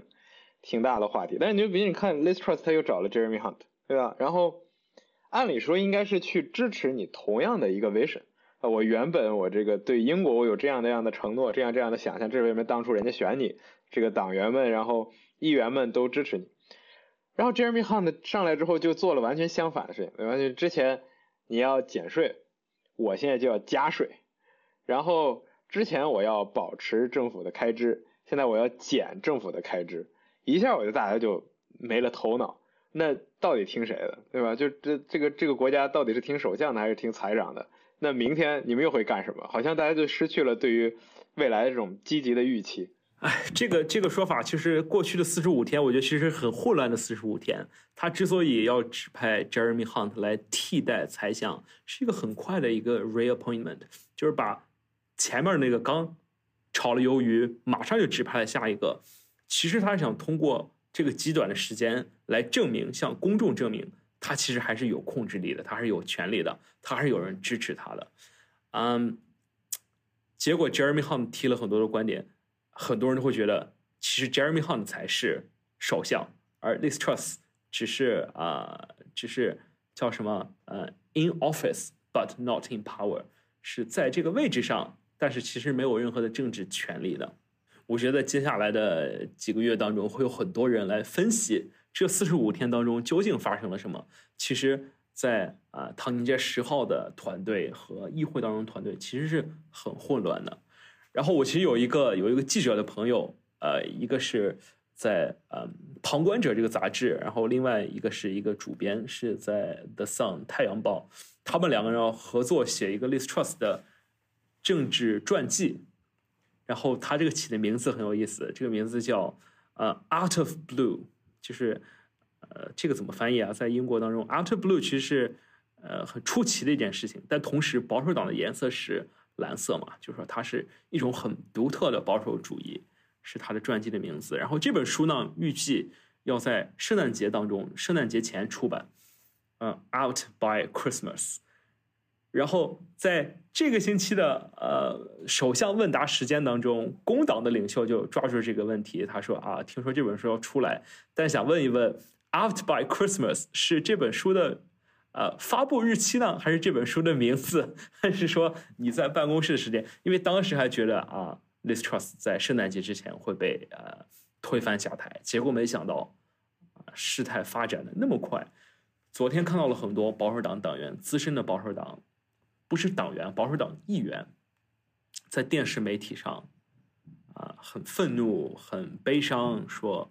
啊，Liz Truss destroy the party。然后，啊，第一次看到这种情绪在一种公开的呃场合下被展现出来，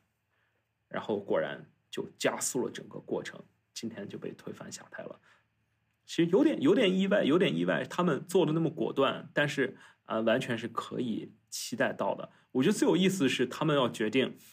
在接下来一周的时间会找到一个替代 listrust 的人，啊，所以这个会非常有意思，把之前一个夏天的过程压缩到一周之内，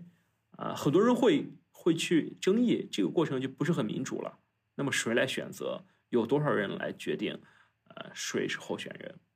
是啊，这听起来好像这个保守党选选选领袖也挺随意的。每次规矩都不一样，每去时每次时间线也不一样，过程也不一样，然后这个规矩别人也看不到，对吧？是一个叫什么 Committee Nineteen Twenty Two，呃，他们他们去定。对，一这个一九一九二二年委员会，一九二二年委员会当时是，呃，是因为保守党和当时 Liberal Party，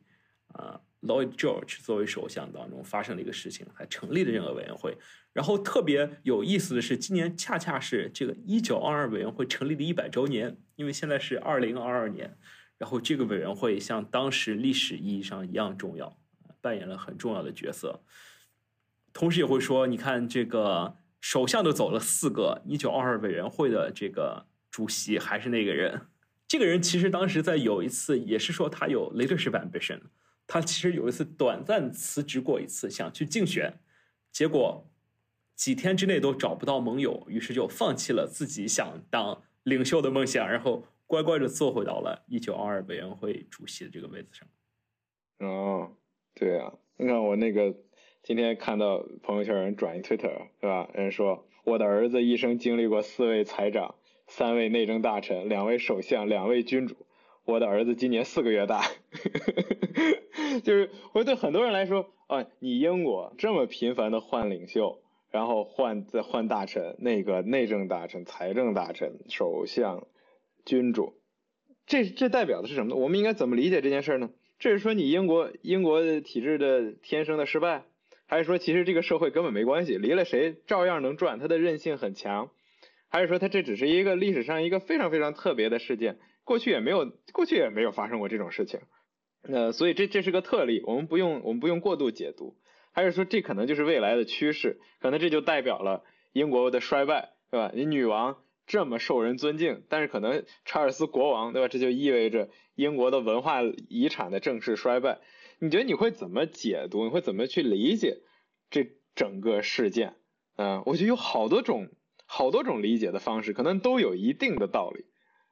我觉得这一个期这个阶段可能会是一个 deviation，可能是一个个例，而并不是嗯英国政治体系一个稳定的表现。啊，因为英国的它的这个政治体系啊，它是没有宪法的。说是没有宪法，其实也是个不严谨的说法。英国的宪法是。不成文宪法就是它并不是写下来的，叫 uncodified constitution。和美国相比啊，美国的宪法你是可以，呃，you can go to the library just print out the American Constitution，因为它可以是单一的一个文本，你可以找到这个文本。但英国的宪法存在于议会的法令，存在于啊著名政治学家对英国政治的研究，存在于啊一些啊不同法官的判决。更存在于我们所讲的约定俗成。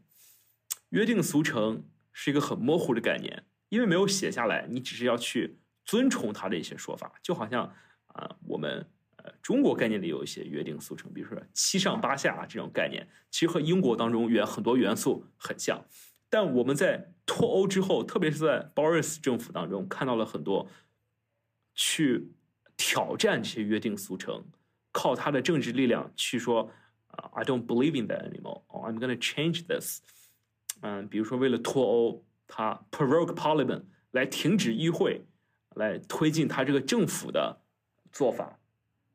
这个对于英国政治体系的伤害是蛮大的。希望有一天他能恢复到啊，原来大家都尊崇游戏的规则，而不是去挑战这个游戏的规则。嗯。对啊，这个英英国人和稀泥的能力还是很强的，呃，所以他干这些不同的事他总能给自己个说法。但你说这次要五天十天选出一个新首相，他怎么第一向议会做解释？因为我能想象这个工党肯定就更加的这个呃更会更加强烈的批判。你原本你选这个首相就不是代表人民的意志，这是你代表你党员的，你又你又没有你又没有那个经过这个大选。原本工党就批评他，觉得你这个 Liz Truss 这个首相不不够民主，但你至少还经历了一个相对完整的选拔的体系，一轮一轮筛多少多少个候选人，一个个筛出来，然后现在你才过了没几周，你要重新选，而且要这么快，而且选出一个人，那那我觉得工党肯定更加挑战新的首相的这个合法性。那你怎么看待这个事儿？你觉得这这东西它是它是合法，它是不不合法？他这个呃保守党他会怎么向大家？你哪怕去卖对吧？说我们这就是和我们代表人民意志，他怎么讲这故事？这个就挑战性的确是非常大，而且不论谁选出来成为下一个新的首相，如果你是像 Rishi Sunak 还是 Penny Mordaunt 这些人，夏天就跟 Liz Truss 竞争过，而且他没打过 Liz Truss，如果现在出来，总有一部分人会不服气，而你们本来就是已经失败过的，你有什么权利来现在做首相？嗯，然后再就有一部分，可能我觉得会这个人是之前没有参加过竞争的，比如说我觉得像 Michael Gove 也是一个资历很深的政治家，但他上一次就没有掺和，老油条了啊，他当时也是破坏了 Boris 第一次当首相的这个想法，他会这时候有可能站出来，呃，来作为一个 uniting candidate，想把这个政党结合到一起，但是你像工党这个问题呢？我觉得说的有没有道理？有道理，因为你都换了那么多首相，你还是治理不了这个国家，就应该让人民来决定，来大选。但是在英国的政治体制上，没有这样的一个机制，因为还是一个数字游戏，你在议会里有多少票？如果工党要介入这个无信心动议，就是说我对作为议会的角度，我对现任的政府没有信心，所以我要解散议会进行大选，他是拿不到超过半数的这个 simple majority 这样的一个简单多数的，是因为。就算保守党的议员再痛恨他们的领袖，他们也不会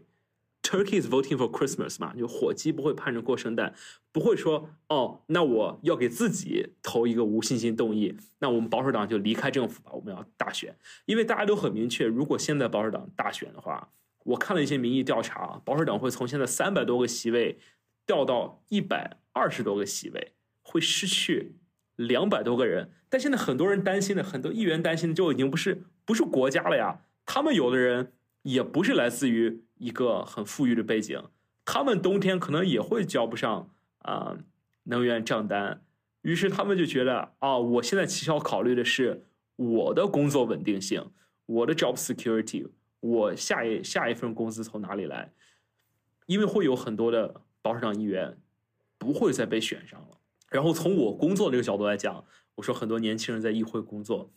他们的竞争就更激烈了，因为他们的雇主都是议员。如果议员已经不在位了，他们也会失去自己的工作。那你会看到几百人会可能就竞争更少的工作岗位啊。所以，如果你是一个这个保守党党员，接下来我觉得五到十年都会是一个很不一样的体验。我感觉好像我不知道之前英国政坛有没有发生过这种。情况啊，在我在我有限的知识里，我感觉很少见，就是大家都对这个领袖有意见，但是又都出于自身的利益，觉得你再怎么换领袖也不能竞选，因为竞选自己工作就没了，所以就是我们我们可以再试试啊，再换一个，不是下一个再换，Rishi Sunak，然后 Rishi Sunak，I don't know，再过个几个月也不行了，再换一个再换。那你觉得到什么程度，大家都会有一种共识？哎，不能这样下去了，该大选了，啊，该该让该让工党上台了。因为基本上，我觉得大选就是让工党上台。嗯，有没有这种可能？还是你觉得不可能？这保守党就会一直这么拖下去，一直一之前，但你想之前，呃，之过去英国是没有这个所谓 term limit，对吧？呃，就是呃，这个一届一届政府。在就是可以自己去选择什么时候，就是什么时候去做下一次大选，然后后来慢慢卡梅伦尝试引入这个五年的 term limit，五年怎么着都得做一次大选，但好像在 Theresa May 的时候又给废除了，呃，那那现在呢？那现在我不知道那那下一次大选到底什么时候会来啊？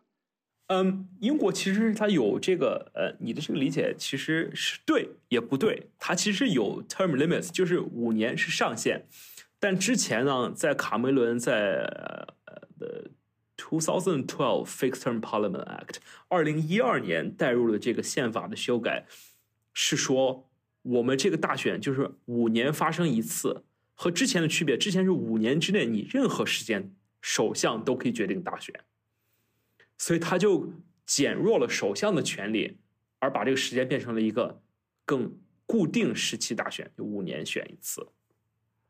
啊，但是首相是不能待，就是一个议会最长是五年啊，这个是一个一个 limits。嗯，我觉得这个事情是他这个体制上是有改变，但是你要分清这个从个人利益来讲是有一个党的利益，有一个国的利益啊，很多人 career politician，特别是职业政治家。还是会把党的利益有的时候放在国家的利益之前。他要考虑，如果我做了这样的决定，我在党内会被怎样受惩罚？啊，那么之所以现在有很多人站出来说这个保守党不行了，然后反对首相，是因为党内已经没有足够的权力来惩罚这些议员，因为这些要。反对首相的人太多了，他们没有足够的 punishment mechanism，没有这种惩罚机制，或者惩罚机制已经很弱了。你说惩罚谁？惩罚首相还是惩罚议员？惩罚这种反对首相的议员，这种反对首相议员通常会被看作是反对党派的议员，就是背叛者嘛。我们之前说过，首相一般是有这个权利来就是来去惩罚他们。嗯，啊不，你惩罚方式就是不给他工作呗，他当不了大臣。对，惩罚不给他工作。对，但是其实我也觉得，那难道你不可以有战略性一点吗？因为知道每一个英国有英国的首相又不是终身制的，对吧？他又不是国王，所以他总要下台。那作为一个年轻的议员，难道你不想说我反他？这样我在很早就明确了他这个这个首相是我的政治敌人。然后这样下一届上来，因为下一届肯定是反他的，呃，或者下一届肯定希望就学新鲜血，然后就去找，哎，谁跟我政治观点一样？这个人当初就跟我的这个前任呃有矛盾，那我应该把他提上来。就是如果你想去为你的未来去做考虑，那不应该先去反对当这个当政的这个首相，这样未来的首相会会会找你吗？但是你很难预测现任的首相什么时候下台。然后更难预测下任首相是谁，嗯，比如说 Boris 当时从去年圣诞的时候就觉得他应该下台，啊，结果他是一直拖拖拖拖到今年夏天，嗯，所以政治很多东西的确是靠运气和靠赌，但真的希望更多的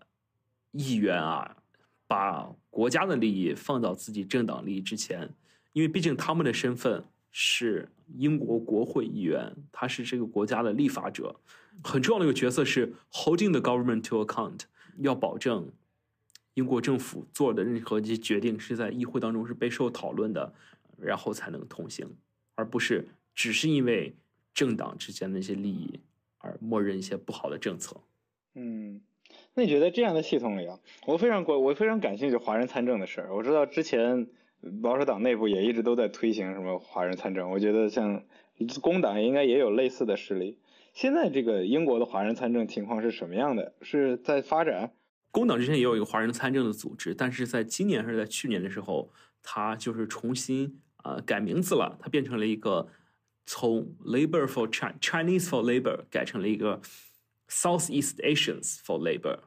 啊就不只是讲中国。而你要知道，在英国语境当中，Chinese 可能指的并不是啊严谨严谨意义上的说中国国籍的人，就是说来自中国这个国家的人。很多这个 Chinese 是指中国传承中国文化，可能包括了一些啊新加坡人、马来西亚人等等等祖籍是中国的人。然后我觉得工党的这个转型，想脱离中英关系当中中英关系越来越差的这个现象，来。啊，扩展自己的这个影响力，说不仅是中国人 for labor，而是说啊，东南亚人来支持工党。那现在华人参政，在上一次大选当中，我们还是有很多的候选人，不同党派有工党的候选人，也有保守党的候选人去参加竞选。然后在上一次大选当中，我们有工党有一个呃 half Chinese 呃 half British，应该是中英混血的一个工党议员被选上。但从今年来看，我觉得因为中英关系的一个变化，英国政府特别是 Trust Government 对于中国非常的鹰派，把中国列入了和俄罗斯和伊朗排列到一起，成为一个国家的威胁。然后你也看到了很多英国情报界的专家出来说，中国是英国最大的一个威胁。那么这种的政治环境对于华人在英国参政是非常不友好的。因为这些华人决定参政，你是要必须要成为英国公民才能参政，就证明了你可能放弃了你和中国的联系，然后是想服务英国社会，但他们还会质疑你的呃 motive，你的原因，然后觉得有点感觉像你是间谍一样啊，他不信任你啊。从公众的角度来讲，这种环境还是很难啊，而且。其实也有某种种族主义吧。你看这个，有的时候我在看，像 Rishi Sunak，他也就是他不是那种白人贵族，对吧？他是他是他是他是印度裔，呃，长的样子就是如果让一个英国老贵族人，他也不会说是英国人，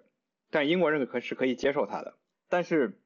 好像东亚就是亚洲人、黄种人，怎么样他都都觉得你是。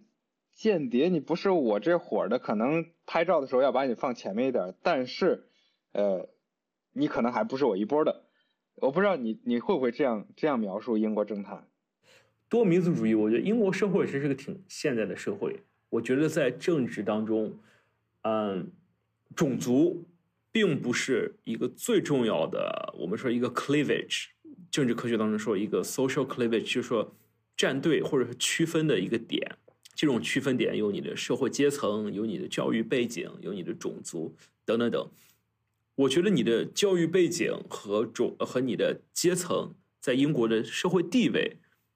远比种族要重要的多。因为我觉得英国人其实还是在某些情况下挺务实的。比如说，你像保守党在过去几年很多的很重要的政治岗位的呃在职的政治家都是少数族裔。啊，不论是你像 Quasi Quaton 财长啊，Sajid Javid 之前是啊内政部大臣，变成财相，现在又变成有有去做过卫生，做过 health，然后再看像 Rishi Sunak，他们都是少数族裔，包括在就是一些内政部的 Priti Patel 还是呃 Suella Braverman，他们都是少数族裔。嗯，我知道你之前在议会工作嘛。跟着这个议会大臣啊，然后，然后还和这些新的新一代的这种英国青年对政治感兴趣，给这个各种议会大臣工作的呃这些青年们交流。我不知道你会怎么去解读或者去概括今天英国议会呃里面从老板到员工对这个中国的态度，以及就是如果跟你当初去比较。你会觉得有什么？就这些年会有什么变化？很好的一个问题。嗯，我的老板给我工作的一员，他更关心英国的内政。他当时是呃，Minister for Pensions，养老金大臣。嗯，他对中国没有什么了解，但是他的态度就表现了党内对中国不了解的一种态度，就是持有怀疑态度，skeptical。啊，他们觉得中国是一种苏联制度的继承，还有很多的一些冷战的观点。但议会里有很多专门研究中国的议员，数量在少数，但越来越多的议员开始关注中国问题。啊，因为我觉得是香港问题和当时华为的问题是中英关系改变的一个转折点。因为香港的确和英国有历史上的情节，所以他们就很关注。啊，香港问题，然后去对中国态度变得更强硬一些。在过去几年，有很多研究中国的 research institutions 啊，non-profit organizations 也涌现出来研究中国的这个问题。那我从一月份在议会工作的时候，当时有一个案例，就说一个华人，一个女性，她是一个女律师，她做了很多啊，鼓励华人参政的。一些 project 一些项目，但后来被一个小报爆出来说他是啊中国的间谍。啊，所以这个当时在议会当中反响很大，因为我要说大概绝大多数的议会的 staffer 议会工作的人员和议员对中国的了解并不是很多，他们所接触到的只是。BBC 上看到的，BBC 上看到，BBC 通常报一些很多新疆的问题、中国人权的问题，啊，还有一些小报上报道的一些中国的负面的新闻，所以这是他们对中国的认识。我听的一个最好的一个表达是，你要看中美关系和中英关系现在都是在低谷，但是中美关系大概花了十多年的时间才走到今天这个地位，而中英关系是把这个。关系上的下降，接近花了两到三年的时间，达到了同样的低谷，所以可以想象，在过去的几年当中，变化是非常快的。因为我记得我们刚刚来到英国的时候，是呃卡梅伦和中国关系特别友好，是要讲黄金时代啊，然后现在这个黄金时代变成了这个 ice，就 golden era，现在变成了 ice age，变成了冰河时代，现在是一种新的说法。是啊，那当年卡梅伦政府，我觉得。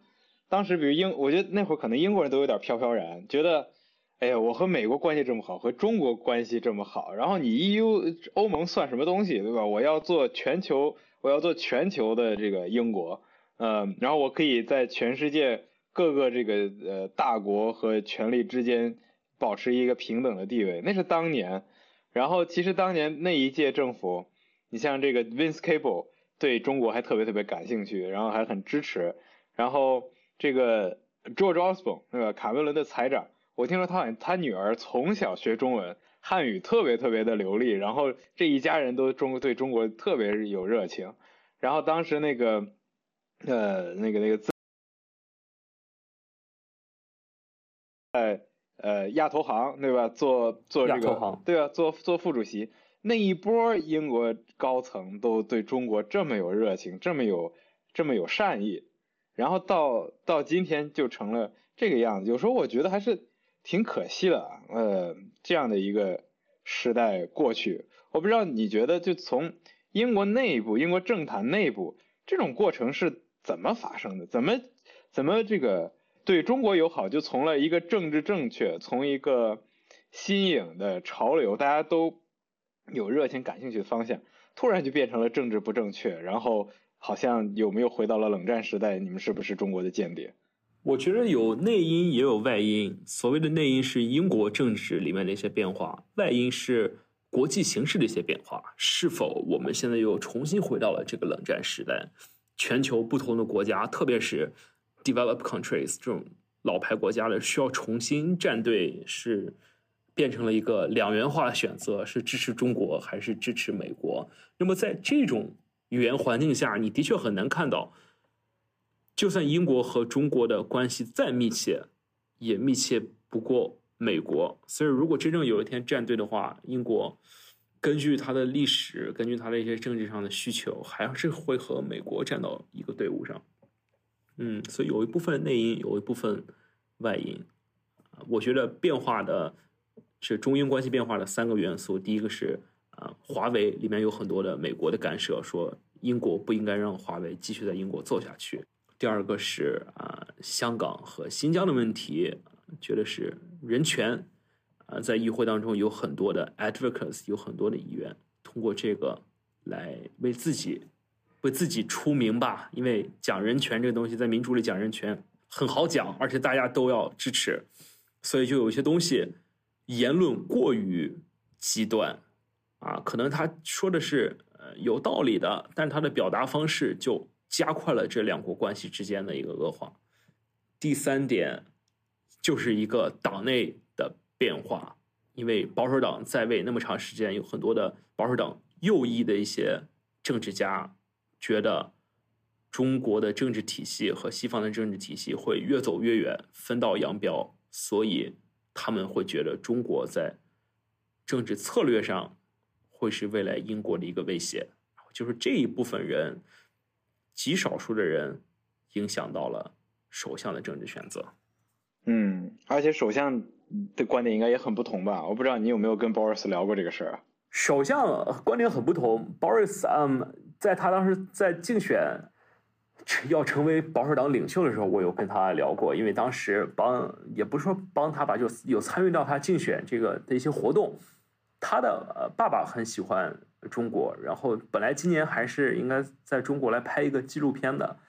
然后他从小也对中国很有了解。他的一个哥哥还是弟弟的，嗯，是在亚太地区工作，在中国、在北京、在香港都生活了很多的时间。然后他还甚至在呃议会当中说过中文啊，我记得他说什么？他说是你说什么？还是说的是挺有意思的。是用在中文回应了别人对他的一个问题，所以他管自己叫一个 Sinophile，是喜欢中国文化的人啊。我觉得他其实的一些政治价值是更 liberal、更开放、更全球化，所以想要更接纳中国也是可以理解的。但是他受到党内很多的限制。确实，而且如果我们去讲英国的这种文化传统的话。中国，我觉得在英国的文化含义和在美国还不太一样。在美国，我觉得有很强的，我觉得在美国是有一定的那种反华的种族主义在的。觉得就是，但这就是可能，呃，可以可以追溯到当年美国西部去建铁路、修铁路，然后中国来的都是贫穷的工人，然后美国历史上第一个对于移民的限制的法案就是就是反。中国移民法案，呃，反华人移民法案，一八八二年、一八八一年的时候，然后在美国的报道里面，其实很多时候还是会把华人，就是五五十年前啊，现在不会不会那么一样，五十年前还有什么这个华人是是这个小偷，然后是黑社会，然后呃形象很很很猥琐，很下流，尤其是在呃比如二战二战中和二战之后，这个日本人日本呃美国和日本打仗，然后对对关于日本的政治宣传也会影响到整个华人系统，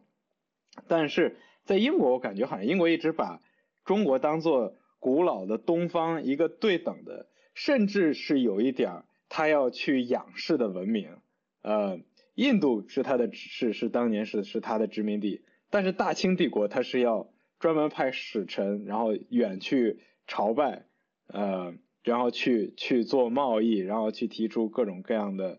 需求，然后他的很多的贵族其实也愿意去了解中国，去喝中国的茶，用中国的茶杯。然后穿丝绸的衣服，然后等等今今天的这个保守党内部这么多高层小孩都要去学中文，懂中文，然后甚至可能要去苏世民书院读书，对吧？呃呃，我觉得英国对英中国的感情还是还总体来讲，我是一个挺积极、挺有好感、挺有这种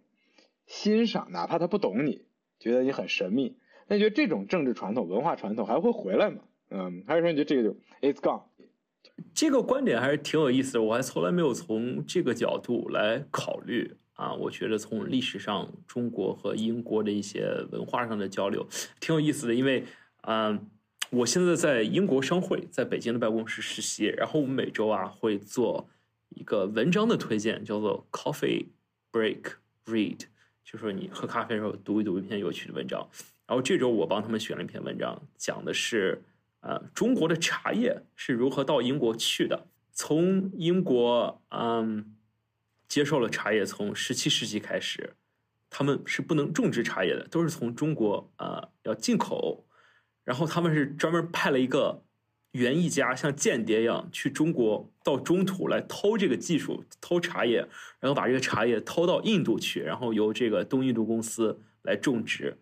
所以那个当时对中国文化上的。呃，影响还挺大的，因为印度当时超过了中国，一度超过了中国，成为很大的一个茶叶的出口国家。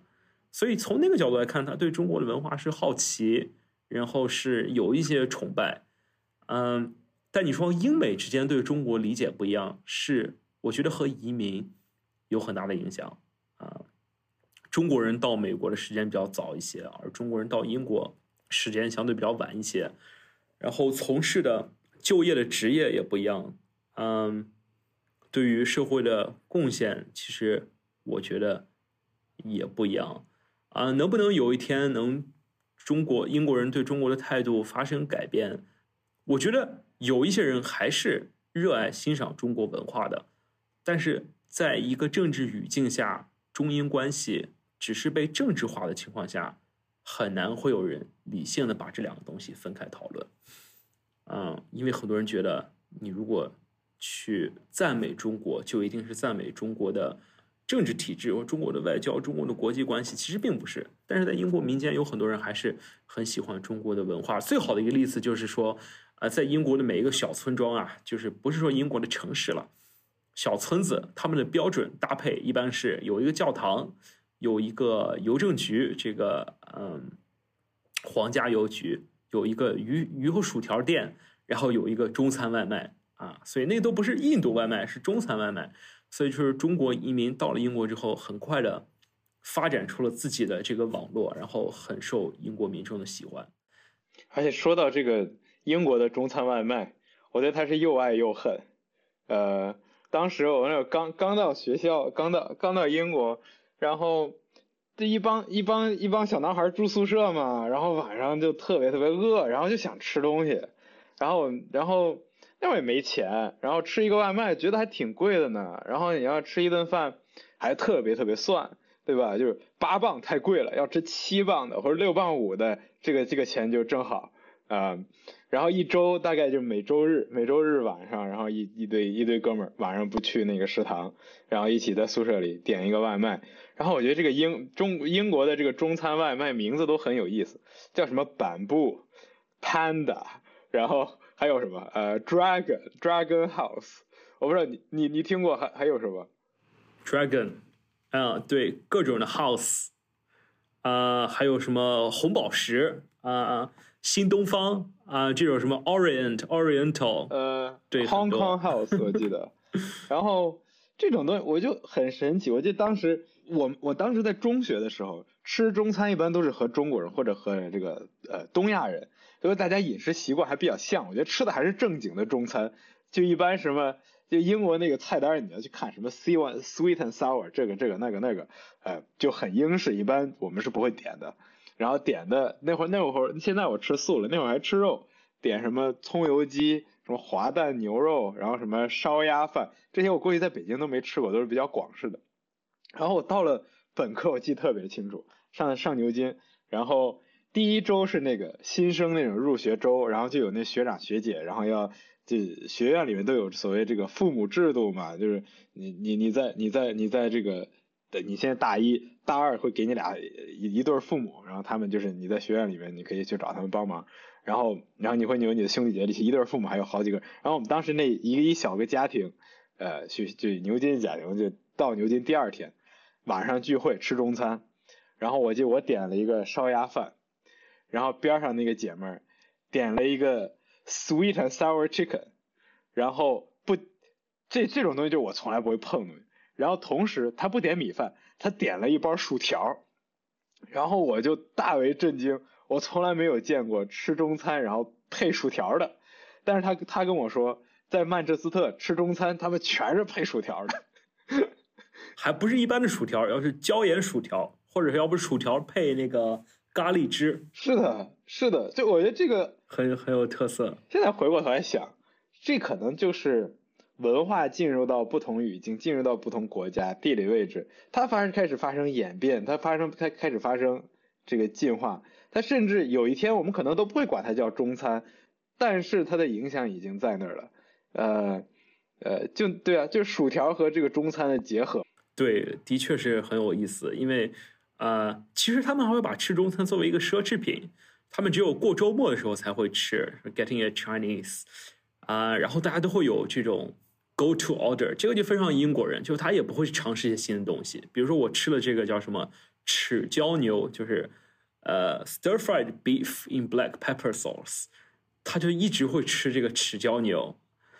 然后你会发现在英国的中餐外卖店，他们卖的最好的反而是套餐，因为他就把这些最流行、大家点的最多的一些菜啊拼到一起，然后给你降降价格，就是以一个套餐的形式卖给你。所以大家都是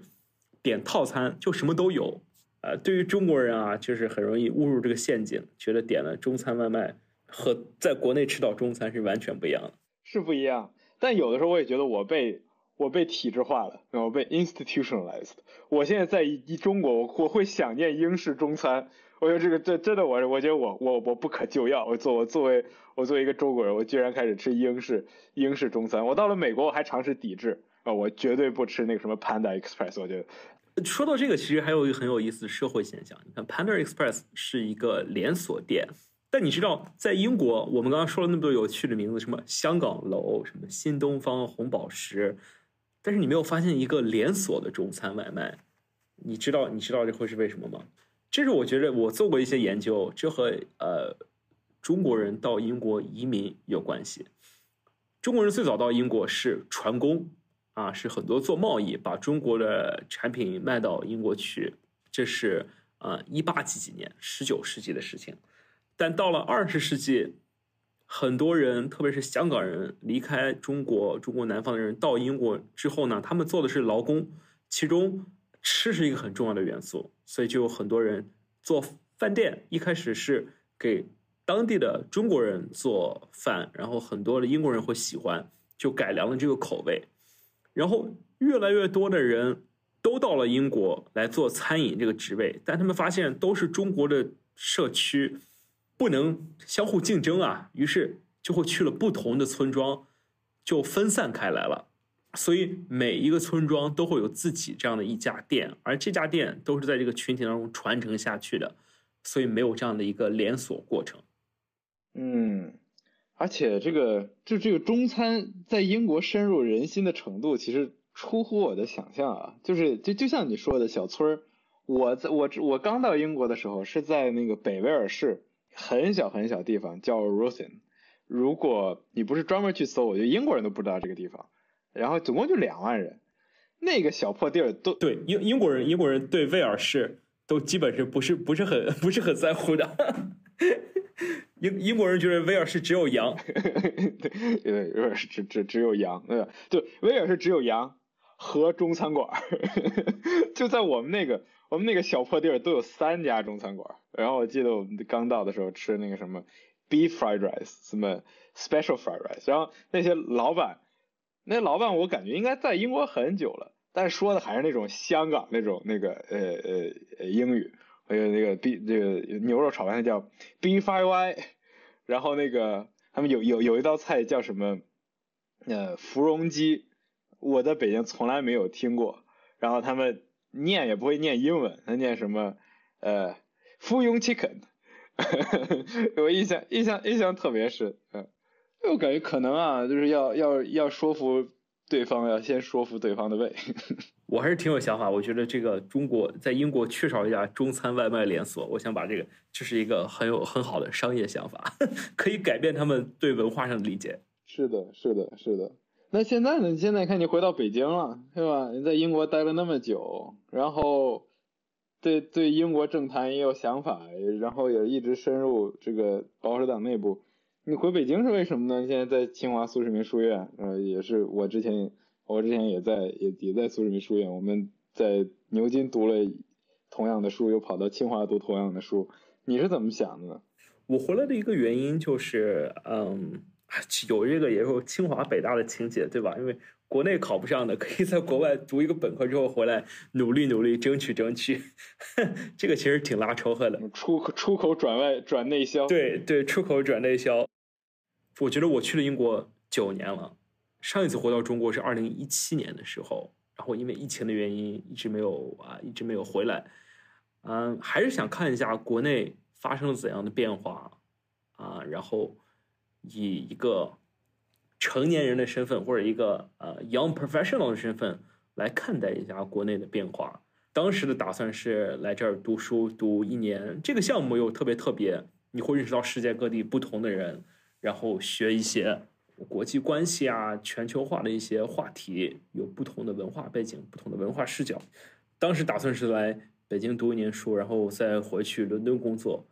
啊，但现在其实这个想法也有开始变化，觉得中国生活很方便，啊，